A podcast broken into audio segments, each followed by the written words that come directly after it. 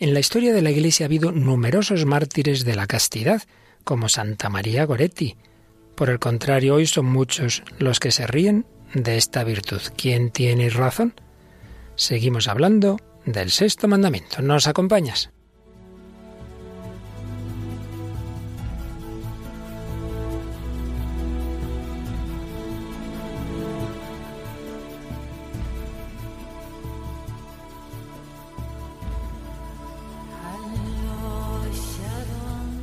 El hombre de hoy y Dios, con el padre Luis Fernando de Prada.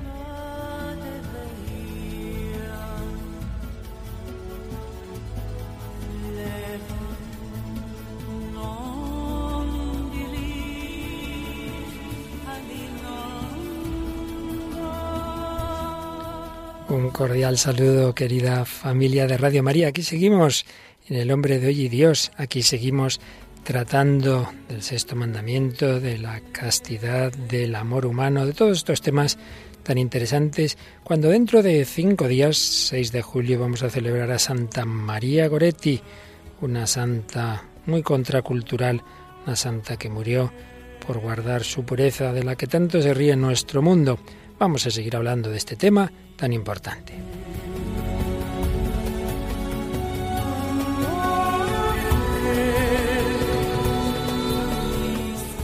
Nos acompaña una semana más Raquel Sánchez Mayo. Hola Raquel, ¿qué tal? Muy buenas, padre. Bueno, Raquelita, pues seguimos adelante hablando de este tema y recibiendo, como siempre, mensajes en Facebook, correos, en tu ardua tarea de seleccionar entre los de los cientos y miles que tenemos, ¿verdad? Pues ¿qué nos traes hoy? Pues mira, he cogido uno de una clásica que siempre nos saluda, Arlen Chirinos, que respecto de la foto que hemos puesto este, esta semana en, en Facebook, eh, nos decía, la fidelidad, confianza y responsabilidad de amor mutuo en el matrimonio cristiano es un don que nos concede Dios. Solo tenemos que ponerlo en práctica, pero desde el corazón. Así que bueno, le mandamos un saludo a Arlen pues con estas palabras que gracias, claro que sí, precioso comentario a la, foto.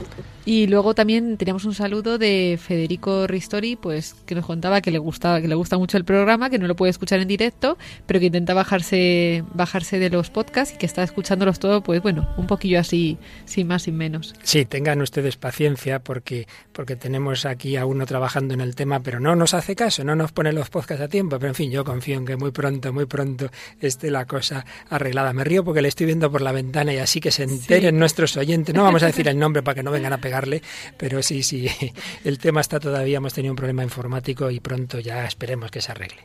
Seguía diciendo que quiere convencer a algún amigo separado de la iglesia para que escuche alguno de los primeros. Dice, porque estoy convencido de que se engancharía. Así que, bueno, pues una recomendación. No sé si es seguro que se cacharía, pero... no es seguro, depende del Señor. Pero es verdad que en la parte nuestra, pues sí hicimos un gran esfuerzo porque esos 17 primeros programas, dirigirlos particularmente a personas no creyentes, no practicantes. Ya sabéis que todos se pueden bajar del podcast cuando funcione, pero que más sencillo es pedir ese primer CD con los 17 primeros programas o los DVDs donde están todos, los 128 anteriores, porque Raquel, vamos al 129. Y en este 129 Vamos a hablar de esta santa mártir, Santa María Goretti. Y nos has traído un par de canciones, ya veremos si nos da tiempo, pero bueno, por si por lo menos di una de ellas que creo que es un clásico, ¿verdad? Sí, son todas clásicos, como el, como el tema del amor y tal, están recurrido en cualquier campo, pues bueno, eh, I Want to Know What Love Is, que es un, clásico de los 80, y luego de Roxette, que es un grupo que se ha dedicado solo a, cantar canciones de amor y desamor, ah. It Must Have Been Love, a ver si lo he dicho bien, no es que no está bien escrito. Mm, da igual, da igual.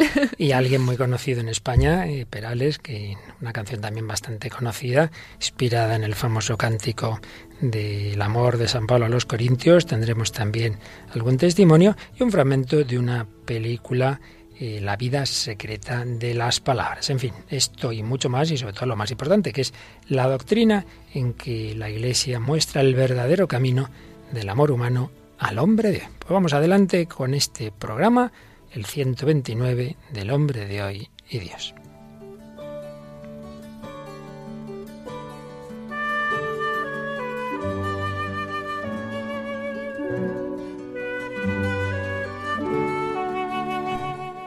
Santa María Goretti nació en Corinaldo el 16 de octubre de 1890 una localidad italiana, nacida de una pobre familia de campesinos. Sus padres se llamaban Luis Goretti y Asunta Carlini. Tuvieron cinco hijos, de los que María era la segunda. A mí me hace siempre pensar mucho hoy día que nadie puede tener hijos, que somos muy pobres para tener hijos. Y resulta que en la historia, en esas situaciones de muchísima más pobreza y familias pobrísimas, y lo normal, pues eso, cuatro, cinco, seis hijos, tuvieron cinco hijos, de los que María era la segunda.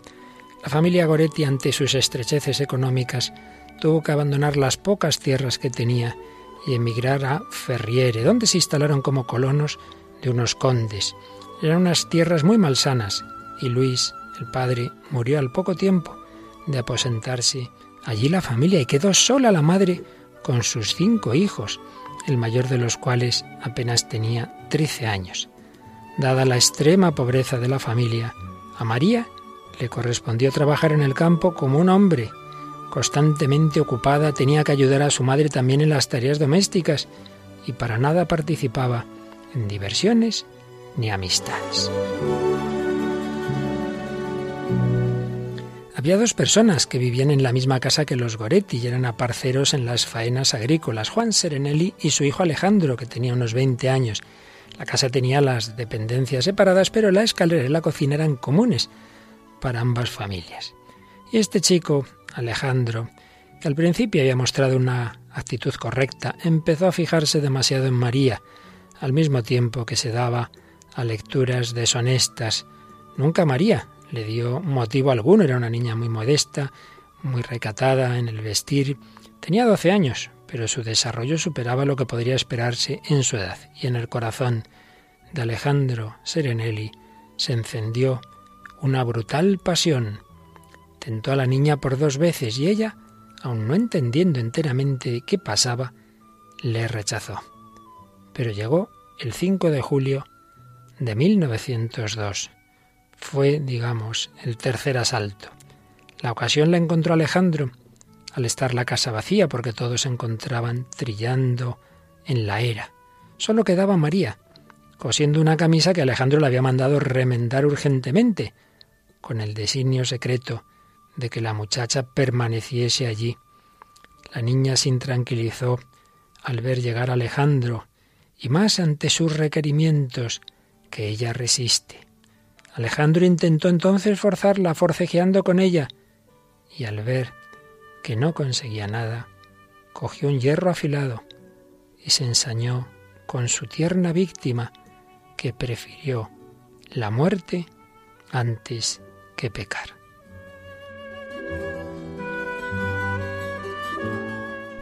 Hasta catorce heridas traspasaron su vientre y su pecho, según apreciaron luego los médicos. Una ambulancia lleva a María al hospital donde se la somete a una operación dolorosísima sin anestesia. Ella lo sufre todo. Perdona a su asesino, invoca a la Virgen y muere poco después.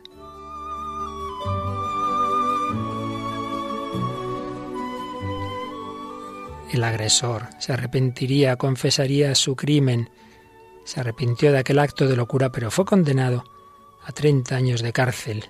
Por su buena conducta mereció que le rebajasen la condena y, por supuesto, obtuvo el perdón de la familia Goretti. Y qué impresionante. Salió de la cárcel una noche de Navidad. En 1938 acudió a la casa rectoral de Neptuno, donde servía Asunta, la Madre de María. Volvió a pedir perdón y aquella noche, en la misa del gallo, comulgaron la Madre de la Santa y su asesino.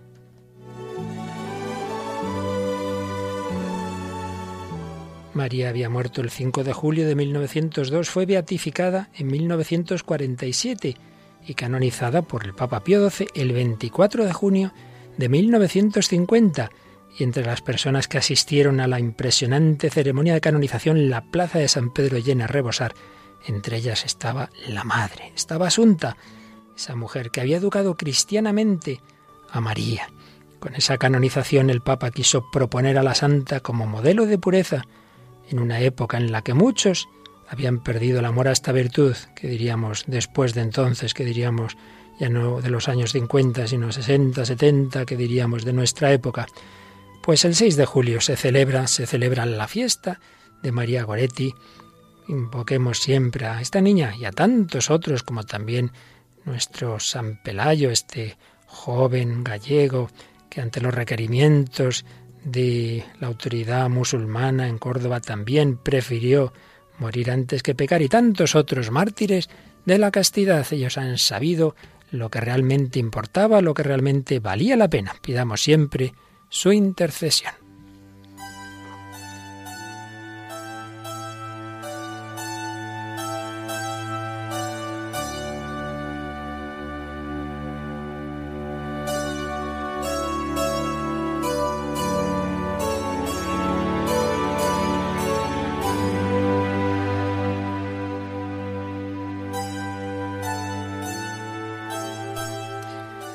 Bueno, Raquel, impresiona en esta época tan erotizada que una niña de 12 años prefiriera morir así acuchillada, ¿verdad?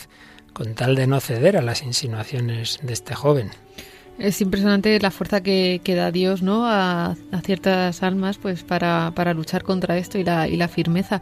Hace poco leía de, es que no recuerdo quién es, no quiero meter la pata, pero hablando de este tema, ¿no? Del, pues con lo de que hay que ir un poco contra la cultura y tal, y que a veces pues como que se pone eh, como de manifiesto que, que, esto es según te enseñen. Si te enseñan no sé qué, pues tú lo ves, pues a veces no, a veces no. O sea, a veces los niños, sobre todo los más pequeños, tienen en su, pues en su conciencia esa ley natural que uno sabe, pues lo que es el pudor, lo que es la, entonces, eh, no sé si es una que está en proceso de beatificación o ya es beata, pero le pasaba esto, su familia una familia bastante liberal y tal, pues a principios de siglo, pues siempre ha habido de todo, y la llevan al paya y ya no quería ponerse en bañador, que parece una cosa así un poco tal, pero la niña no quería. Y nadie le había enseñado lo que era, simplemente pues tenía pues ese deseo, ¿no? Que supongo que Dios pondrá en, en las almas elegidas por él, ¿no? Pues fíjate, esto que dices me recuerda una chica que yo conocí en cierto lugar del mundo, no educada especialmente en la iglesia, más bien al margen y por supuesto nada practicante y tal.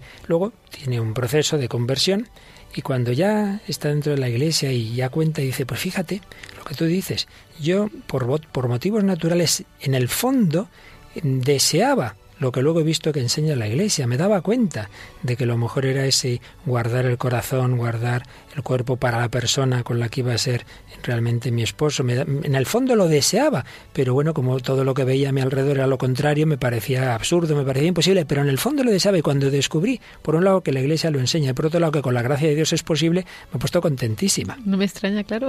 Contentísima, pues sí, sí, es una buena observación.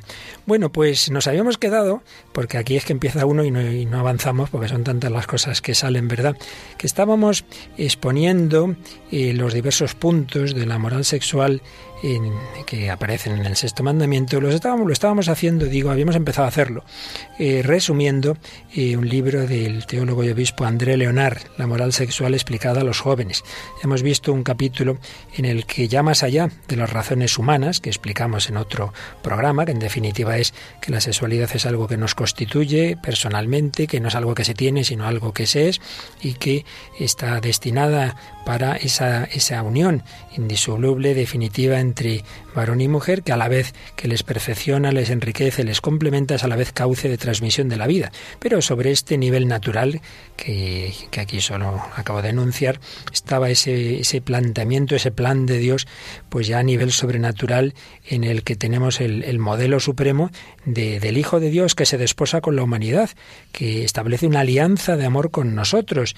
Y entonces es ese modelo de, de Cristo que nos ha amado, que se ha desposado con, con la humanidad para siempre, una alianza definitiva, una alianza fecunda, una alianza de cuerpo y de alma. Y como pues ahí está el modelo supremo del matrimonio cristiano, a cuya luz hay que entender, siempre lo decimos, toda la moral sexual, a la luz de, de prepararse y madurar de cara a ese, a ese plan, a ese objetivo del matrimonio. Y entonces estas características del, de la alianza de Cristo con la humanidad, pues deben ser también el modelo supremo del, matrimonio cristiano y de todo lo que está en torno de él. Una verdadera alianza, una alianza espiritual y carnal, una alianza indisoluble, una alianza fecunda.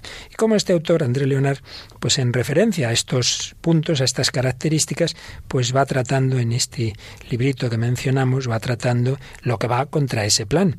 Una verdadera alianza, una alianza entre, entre esposo y esposa, una alianza eh, plena, pues ¿qué va contra ello? Pues lo que es el uso de la sexualidad, pues con quien no es tu esposo, pues una persona con la que se tiene una determinada relación eh, puntual o más o menos continuada, pero sin ser la persona con la que uno se ha casado.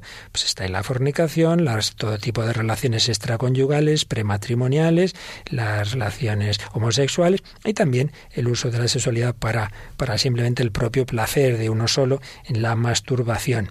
El segundo punto, una alianza a la vez espiritual y carnal, pues cuando se separa el espíritu del cuerpo, como se hace en la pornografía y la prostitución, o por el lado contrario, en la inseminación artificial y en la fecundación in vitro. Una alianza indisoluble, pues lo que va contra ella, evidentemente, es el divorcio, y una alianza fecunda, pues va contra ella todo lo que, lo que ataca esa fecundidad, toda la cultura antivida. Pues bien, hemos hablado ya de muchos de estos puntos, pero repito, vamos aquí a resumir brevemente algunas de las ideas muy sugerentes eh, como las expresa eh, André Leonard. Sobre el primer punto, aunque no es el primero que yo he mencionado, pero en relación a esa verdadera alianza, la sexualidad dentro de la alianza entre varón y mujer, como esa forma, por un lado, de comunicación y a la vez de transmisión de la vida, pues va contra ello evidentemente el uso eh, de la sexualidad simplemente para uno mismo. Pues está claro que contradice el sentido cristiano de esa alianza de amor. No se encuentra nada en ese uso egoísta, nada de la alianza recíproca y fecunda de Cristo y de la Iglesia. Es un replegarse sobre uno mismo. Es algo habitual en la fase narcisista de la adolescencia,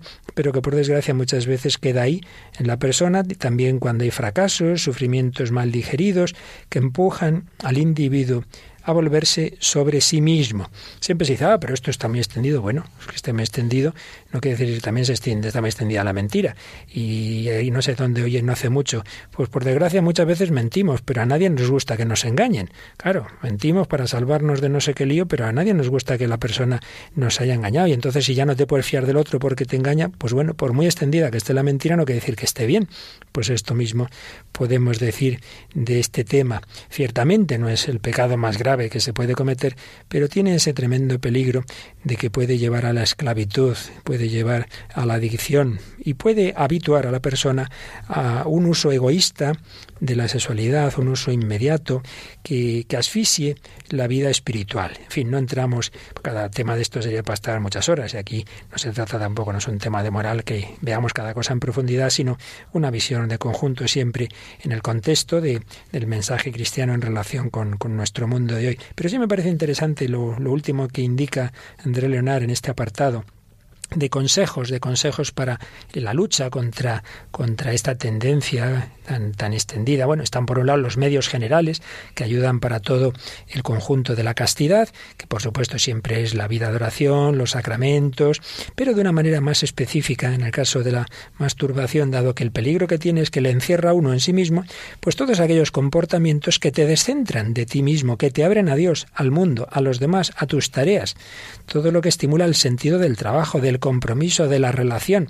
Pues tener siempre cosas que hacer, tener ideales, tener aficiones, tener buenas amistades, algo que, que te atraiga mucho la atención y que impida que estés cuando está uno así, en esa situación, que se nota así tontuso, que puede hacer cualquier tontería, pues no, no, tener algo que en ese momento uno le atraiga y, le ayude a salir de, de ese círculo vicioso que muchas veces acaba en cualquier adicción, sea esta o sea lo que sea, que también en otros casos acaba en la bebida, etcétera. Por supuesto, una vida equilibrada en la que no se duerme ni demasiado ni, ni muy poco, en la que hay el justo espacio al descanso y al deporte, también muy importante. Dispensará de recurrir a la excitación sexual a modo de desahogo o de somnífero. Bien, son algunas indicaciones eh, para este punto en que eh, la sexualidad no se usa en ese contexto de la alianza definitiva, de la alianza, de la entrega de amor matrimonial, sino simplemente como un modo del puro placer para uno. Pero luego, pues nos va a hablar de esas formas de, en las que sí, que hay relación con otra persona, pero una persona que no es el esposo, que no es la esposa. Es lo que en la, en la Biblia se llama la fornicación. Y desde luego, pues lo que dice la palabra de Dios al respecto, pues es claro y, y serio. Por ejemplo, nos dice San Pablo, habéis de saber que ningún fornicario o impúdico o avaro, que es como un adorador de ídolos, tiene parte en el reino de Cristo y de Dios. Efesios 5:5. Como este texto podríamos ver otros muchos. Y es que esa unión sexual fuera del matrimonio, en lugar de ser la expresión de la entrega de una persona a otra, se convierte solo en el simple desahogo del sentimiento amoroso, o peor, de la búsqueda erótica del placer. La sexualidad está en este caso disociada de la verdad cristiana del amor y de las exigencias que brotan de él. Tomo del otro la ocasión que me da el disfrutar momentáneamente de él y el de mí, pero en realidad no me doy a él en cuerpo y alma en un compromiso radical de mi libertad.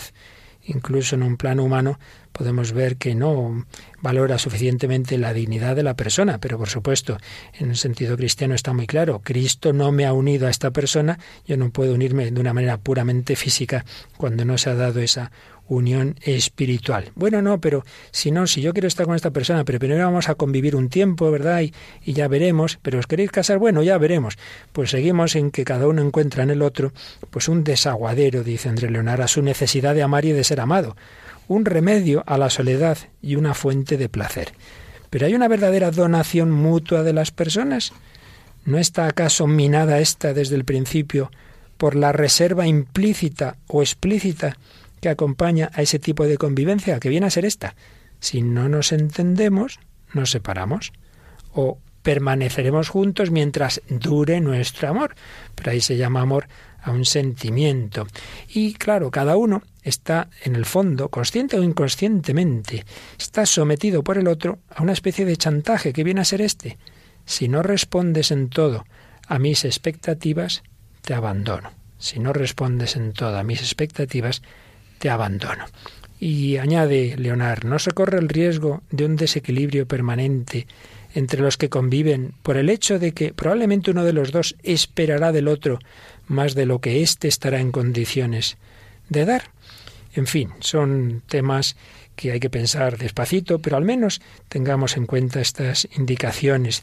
Y lo mismo cuando se dice, no, no, sí, nos queremos casar, pero vamos a probar. Y claro, señala André Leonard, se puede probar una máquina, pero no un ser humano.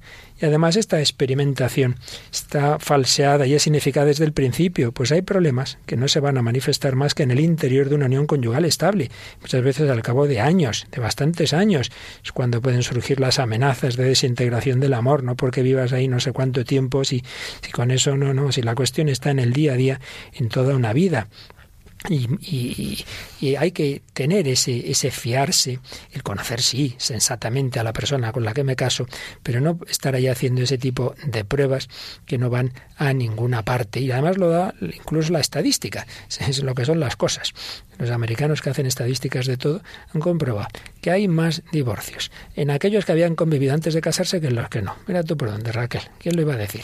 Sí, es que al final, pues, eh, las estadísticas, por decirlo así, la ciencia y tal, da mm, la razón a la Iglesia en cosas que, que, bueno, que tampoco son muy, muy conocidas porque no interesa conocerlo, ¿no? Muchas veces detrás de toda esta, de esta revolución sexual y tal, hay un fenómeno que es de, de tipo económico, como el tema del aborto igual y el tema de la sexualidad, toda la liberación sexual, pues hay un tema farmacéutico, de venta mm, de sí. anticonceptivos, de, bueno, todo este tema... Eh, el, el, SIDA en África, cómo se está abordando, pues aunque hay estudios que revelan que verdaderamente aquellas, eh, una zona de África en concreto, no sí, recuerdo cuál es. Lo único realmente eficaz es la continencia. Y no lo dice el Papa ni lo dice, no, no, sino lo dice, lo dice la estadística. La estadística mm. Pues aún así hay un negocio detrás de señores que venden preservativos y eso, pues no puedes, no puedes pararlo así por así. Es, pues eso, es el bill metal el que mueve estas cosas muchas veces. Pero en fin, como decíamos al principio, y tenemos correos que nos lo confirman, aquí pues manifestamos lo que entendemos que es la verdad y todos aquellos que realmente la buscan en su corazón,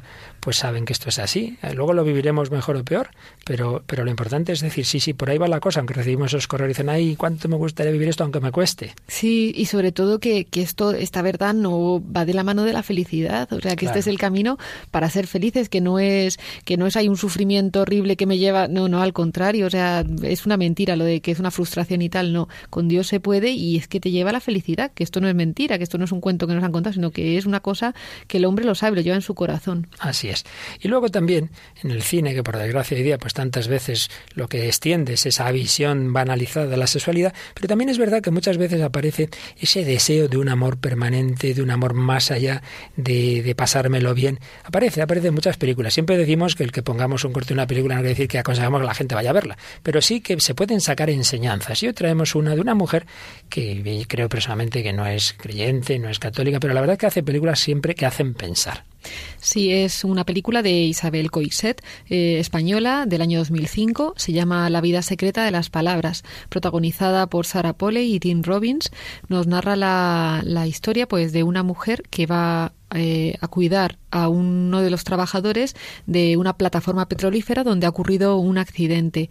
Eh, pues bueno, el, el, protagonista se queda temporalmente ciego y entonces ella va a ir a cuidarle y entre ambos nace una extraña pues intimidad, con secretos, verdades, mentiras y bueno, ninguno saldrá indemne de esta relación pues que marcará sus, sus vidas. Y pues hay una escena que es la que vamos a escuchar al final en que él le dice una palabra a ella que es una chica difícil psicológicamente, complicada, digamos, de esas que dices, madre mía, como yo me vaya con esta chica, vamos a tener pues días difíciles, pero bueno, vamos a escuchar lo que le propone. He pensado que tú y yo podríamos ir a algún sitio juntos uno de estos días. Hoy. Ahora mismo.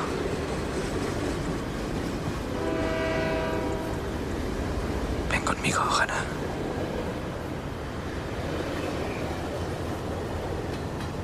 No, yo... Creo que no va a ser posible. Ah, ¿Por qué no?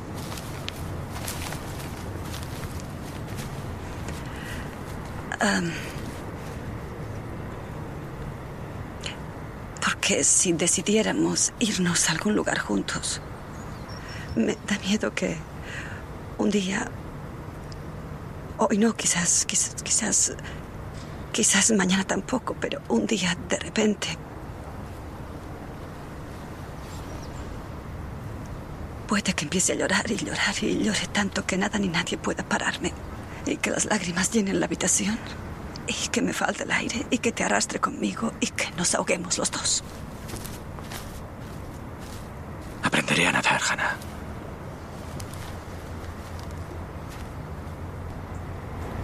Aprenderé a nadar. No saben lo que va a pasar, puede ocurrir que haya ese mal día, pero aprenderé a nadar. Si realmente se quiere a una persona, pues está dispuesto a luchar, pero no es decir, bueno, pues ya veremos qué pasará, no, no, pues aprenderé a nadar, lucharemos. Yo quiero un verdadero amor, pues ¿quién no lo quiere en el fondo? Y es lo que creo que está de fondo de la canción que está empezando a sonar, ¿no, Raquel? Sí, es un clásico de las baladas románticas de los 80, se llama I Wanna Know What Love Is y es de, bueno, la traducción sería como Quiero saber lo que es el amor, de la banda británica americana Foreigner, eh, como extranjero, y, bueno, pues nos narra un poquito esto, ¿no? Eh, pues el, deseo de, de querer eh, conocer el amor y sobreponerse a lo que conlleva, que es el sufrimiento. No existe amor sin sufrimiento, ¿no? O sea, desde el minuto cero que te enamoras o que quieres algo, pues va a acompañar el sufrimiento, también de la felicidad, pero todo lo bueno cuesta algo. Pues la escuchamos un poquito.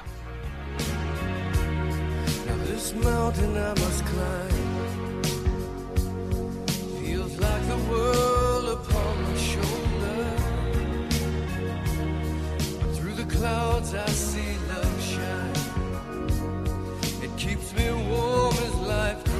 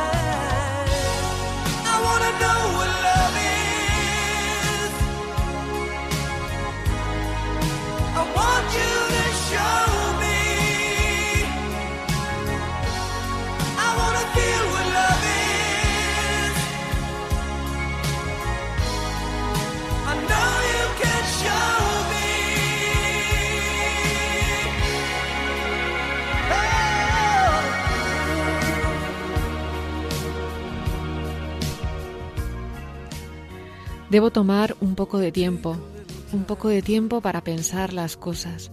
Mejor voy a leer entre líneas, en caso de que de necesitarlo cuando sea viejo.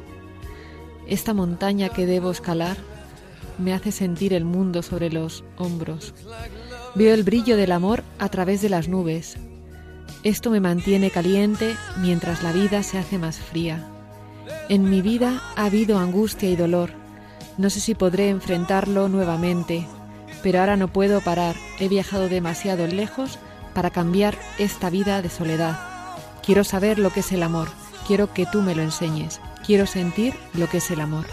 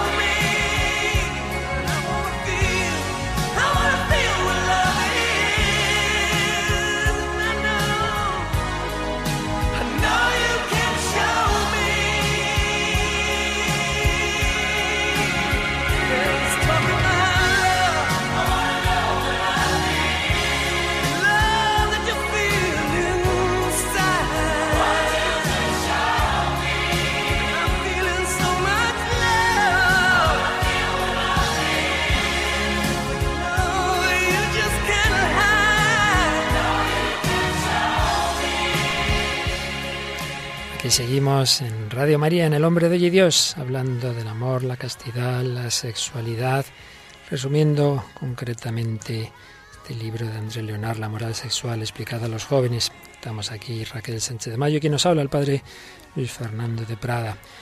Y llegamos a ese punto que tanto cuesta, bueno, todos estos temas están tan extendidas las ideas contrarias que cuestan entender a nuestro mundo, pero todavía más cuando ya hablamos de relaciones prematrimoniales entre novios que realmente se quieren casar. Ya hablamos de este tema hace dos o tres programas, pero vamos a insistir en ello.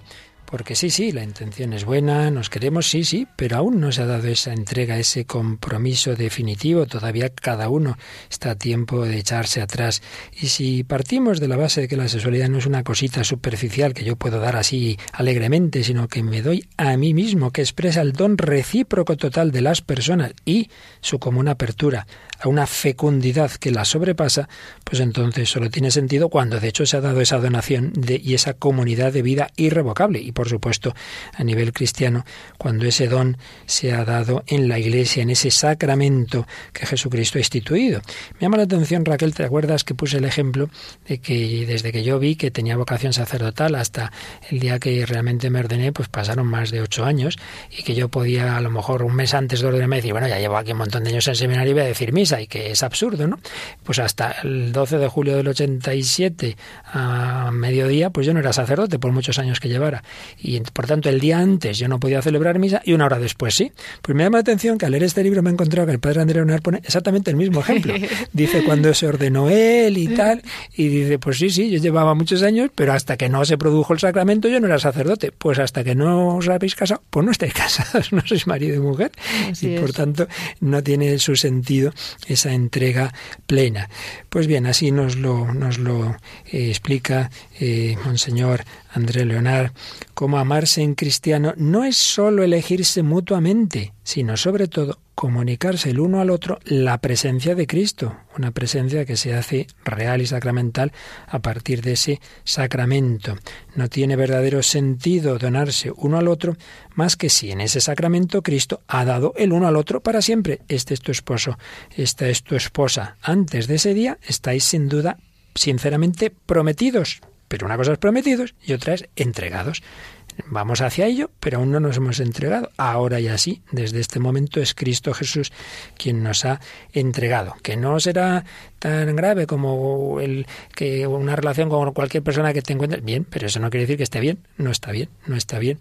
Sino que es anticipar una plenitud que todavía no es real. ¿Que esto en el mundo de hoy, vivir esto es una locura? Pues sí, ser cristiano hoy día es una locura. Bueno, supongo que siempre lo ha sido, pero quizá hoy día más todavía porque es tremendamente contracultural y más en este tema, en un mundo que banaliza sistemáticamente la sexualidad, es navegar contra corriente. Pero es una locura llena de sabiduría y como bien decía Raquel, Dios paga luego con el ciento por, por uno de la alegría, de la felicidad de esos matrimonios, pues que luego son mucho más fieles porque se han ejercitado en esa castidad, han sabido pues eh, buscar ese autodominio que luego va a hacer falta también de casados, no faltaría más, que también va a haber tentaciones diversas. Sin duda, dice André Leonard, el Señor bendecirá vuestra unión si por amor a Él no os habéis donado corporalmente antes de haber comulgado juntos en su cuerpo en la Eucaristía que ha sellado vuestro matrimonio. Fíjate qué idea tan bonita. El Señor bendecirá vuestra unión si por amor a Él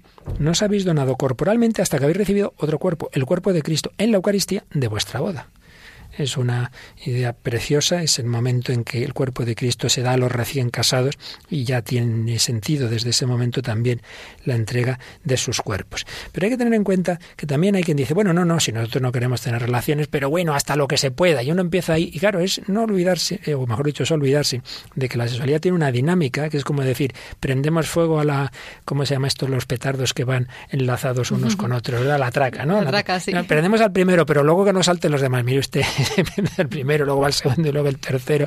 Y es una dinámica que jugar en ello es muy peligroso. Por ello, vamos a ver lo que nos dice el Catecismo de la Iglesia Católica, el número 2350, claramente dirigido a los novios. Los novios están llamados a vivir la castidad en la continencia. En esta prueba han de ver un descubrimiento del mutuo respeto, un aprendizaje de la fidelidad y de la esperanza de recibirse el uno y el otro de Dios reservarán para el tiempo del matrimonio las manifestaciones de ternura específicas del amor conyugal, deben ayudarse mutuamente a crecer en la castidad. Deben ayudarse mutuamente a crecer en la castidad. Lo importante es ese conocimiento, ese hablar de todos los grandes temas que conviene conocer y conocerse, que muchas veces ocurre que luego de casados, oye, y nunca habíamos hablado de los hijos, y nunca, pero hombre, ¿de qué habéis hablado? ¿A qué os habéis dedicado en el noviazgo? Pues a hacer el tonto. En este, en este punto, además, sobre la castidad, eh, y para explicarlo muchas veces, yo escuché una charla eh, que es importante hacer énfasis también en el el valor sobrenatural que tiene, o sea, que tiene el, el, bueno, la sexualidad humana, el, el sacramento del matrimonio, porque es cierto que te vienen, vamos, yo recuerdo uno cuando, pues cuando éramos más pequeños, yo recuerdo hablar, preguntar a un joven, a un sacerdote, decirle, pero a ver, dice, ¿qué problema hay? Si es que nos queremos, yo no voy a hacer, yo no hago daño a nadie, y ella tampoco, porque es, una, es un acto voluntario y tal, y yo creo que también es importante entender la dimensión humana, que es verdad, que, que el amor lleva un ritmo, que, que el cuerpo expresa algo más que un propio deseo, sino que, que, hay una entrega más grande, sino también el valor sobrenatural que, que, tiene, que tiene la sexualidad en cuanto al, al valor procreativo y al, y al don mismo de la vida que nos regala Dios con ello, ¿no? Que a lo mejor eso, no sé si, si se entiende así, ¿no? No sé, para la gente que a lo mejor nos esté escuchando y, le parezca todo esto muy abstracto, pues que hay una, una parte que yo creo que sí, que, que es natural y que, y que las personas heridas en este... Esto lo que mejor lo entienden son las personas que han, que, han, que han pasado y lo han pasado mal, ¿no? Entienden esto, las personas que están pues ya pues más decepcionadas por la vida, por, por este tipo de, de problemas, ¿no? Que han podido tener. Sí, entienden en efecto que hubiera sido mejor el haberlo vivido de otra forma porque mi corazón se ha ido desgastando, me he ido entregando tantas cosas que parecían que eran la verdadera, luego he visto que no. Claro, claro, si por algo el Señor nos dice las cosas, no faltaría más. Y lo importante en efecto es el aprender a morir, a morir unos por otros. Hemos traído aquí a este programa más de una ocasión también canciones de cantantes católicos. Eh, en España no lo conocemos mucho, pero cualquiera que en México hable de Emmanuel Hacha y de su hijo Alexander los conoce en México y en general en Hispanoamérica. Pues este, el hijo, el joven, que es uno de esos ídolos de, los adolescentes, ¿verdad? Un chico que conocí en una ocasión, pues muy guapetón, conocí también a, a su novia, pero un chico que quizá tuvo a lo mejor sus primeros años así un poco más superficiales, pero en el momento que yo le conocí, pues muy en el Señor. Y tiene una canción con, eh, que interpreta con Sandra Echeverría Alexander Hacha sobre lo que realmente importa, que es aprender a morir por el otro. Ese es el verdadero amor. Escuchamos esta canción.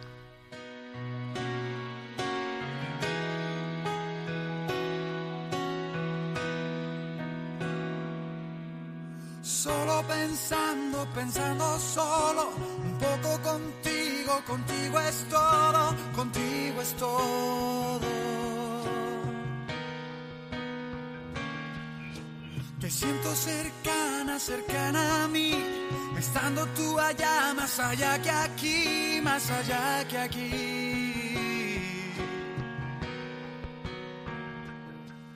Pero es mi orgullo, estúpido, que intenta acomodarse, intenta acomodarse entre tú y yo.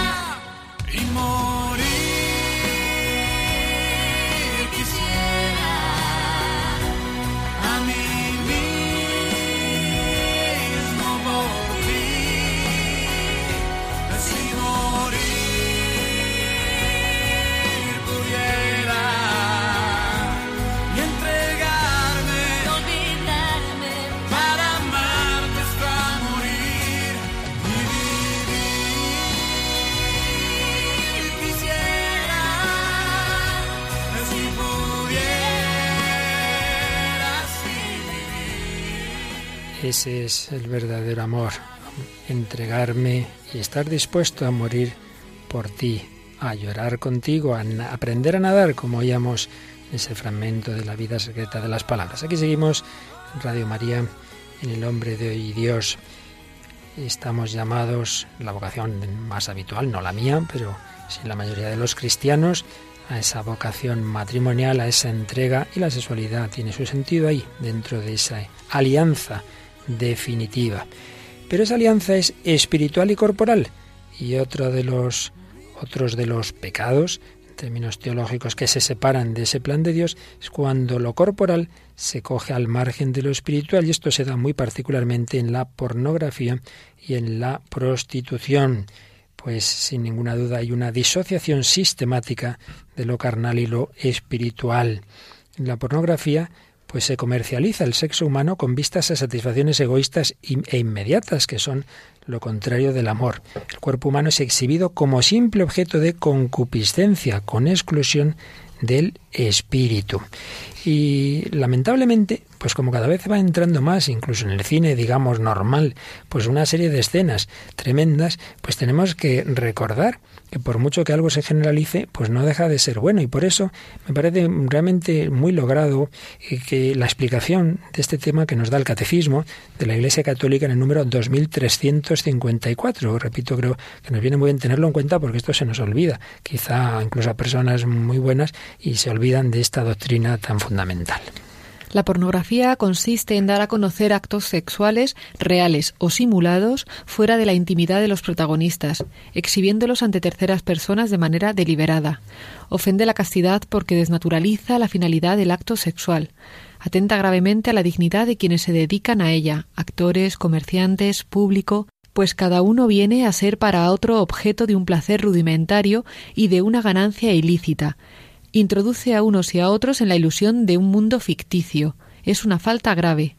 Las autoridades civiles deben impedir la producción y la distribución de material pornográfico.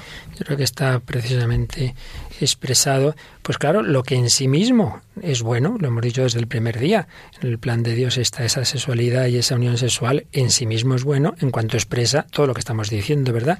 De la entrega plena y definitiva del esposo a la esposa y viceversa. En cambio, eso que es para ese ámbito de intimidad, cuando se saca de esa intimidad, cuando se exhibe ante terceras personas, cuando eh, ya, claro, no tiene nada que ver con lo que estamos hablando, desnaturaliza la finalidad del acto sexual, atenta contra la dignidad de quienes la, ejercen, que por cierto a veces hay personas que han estado en este mundo y se han convertido, como no hace mucho leíamos la conversión de una actriz eh, italiana, Claudia Col, me parece que se llama, y, claro, dice que pues eh, en sus charlas y en sus testimonios pues se da cuenta ¿no? del daño que se estaba haciendo a sí mismo ¿no? y que estaba haciendo a tantas personas con esa banalización de, su propio cuerpo. Hay además funda hay una fundación que, que se dedica a esto, es una fundación religiosa para pues para ayudar a gente que ha trabajado en la, industria pornográfica, no es ninguna tontería, porque además eh, está comprobado que es un, es un, un, ámbito que denigra a la mujer, o sea, estamos hablando de, de algo intrínsecamente malo, no es una cosa liberal y tal que digas, no, no, es una cosa que daña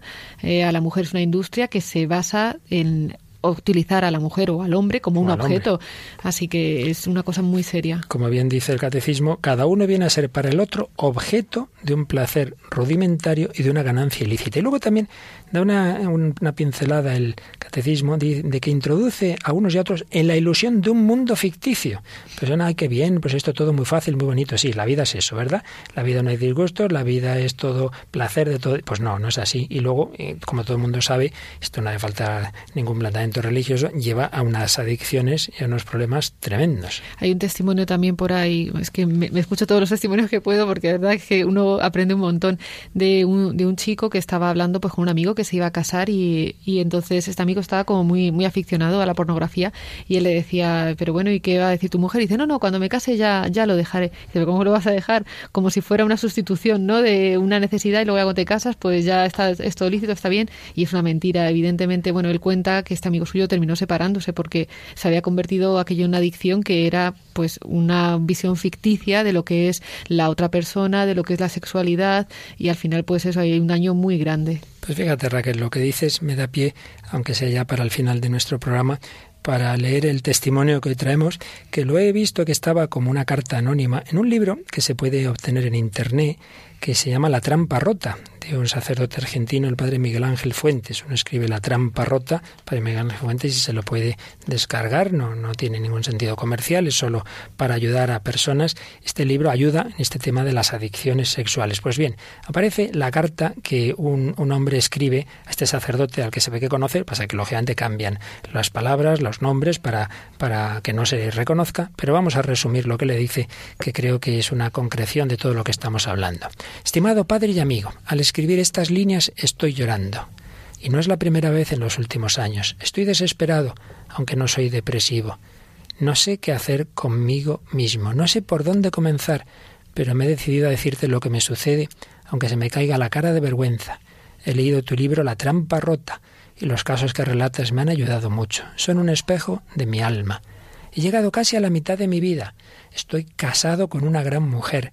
Tengo una profesión y me destaco en ella. Soy admirado y querido por muchos.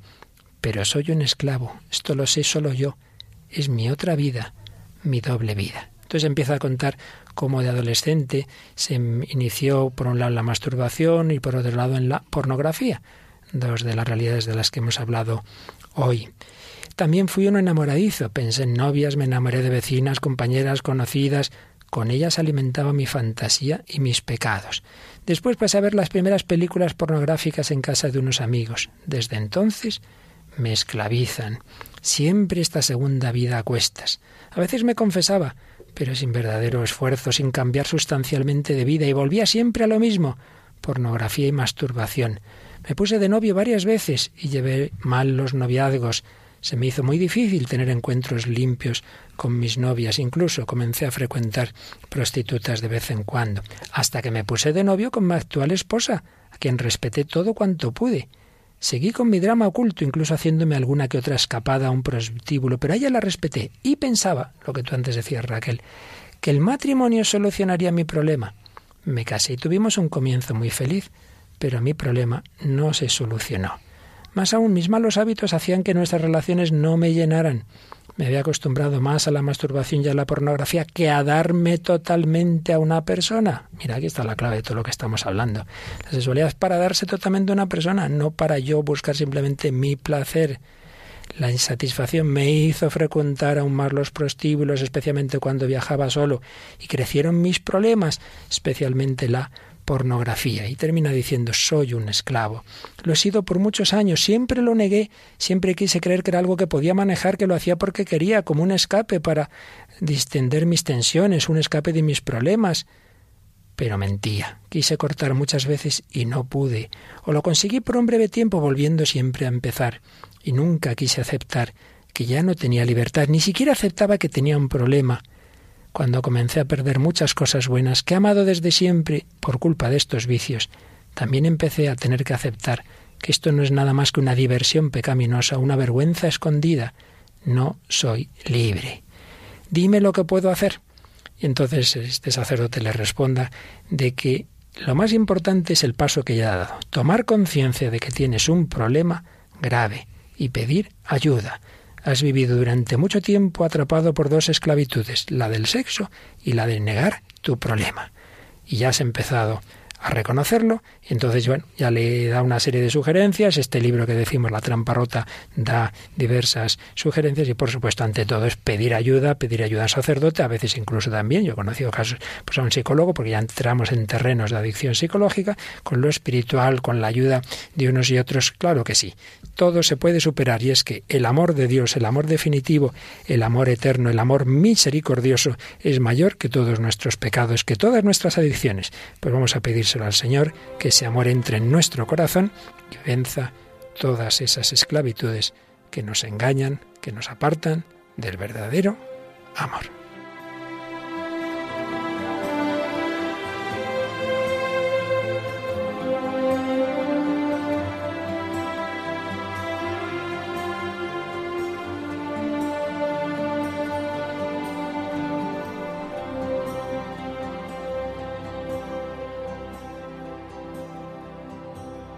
Podría yo tocar el sol y vaciar el mar o inventar un lugar al sur para la libertad. Conocer el principio y fin de cada estrella. Y si me falta el amor, ya ves yo no soy nada. El amor es la espera sin límites, es la entrega sin límites y es la disculpa sin límites, sin límites. No es egoísta ni servita, no. El amor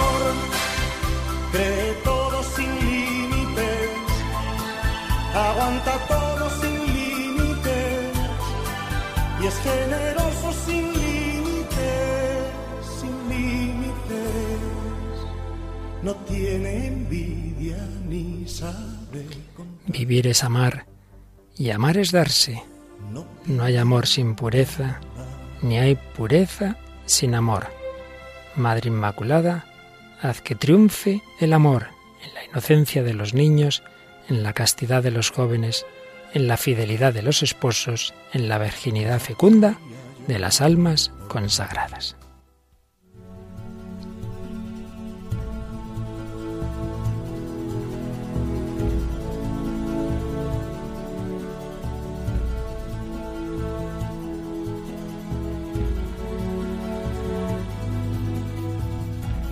Bueno, pues el tema es tan amplio y tan bonito que siempre se nos queda casi todo por decir. Hasta teníamos esa canción, pero la guardamos para el próximo día, ¿verdad? De Rosette, se dice. Sí, Roxette. Roxette. Sí, la Roxette. última, ¿eh?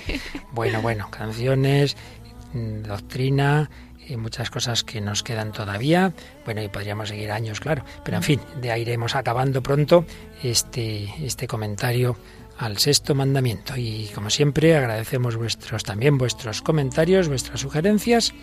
Y podéis escribirnos al correo electrónico el hombre de hoy y Dios arroba radiomaria.es Y también entrar en nuestro Facebook.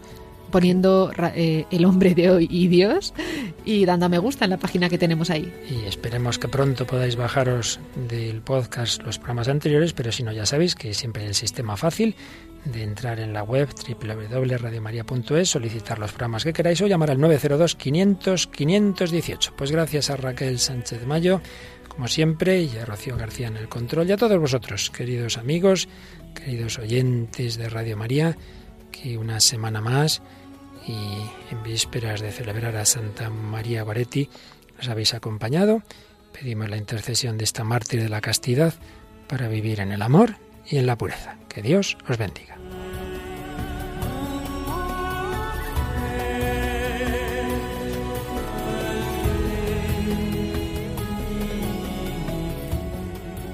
Así concluye El hombre de hoy y Dios, un programa dirigido en Radio María por el Padre Luis Fernando de Prada.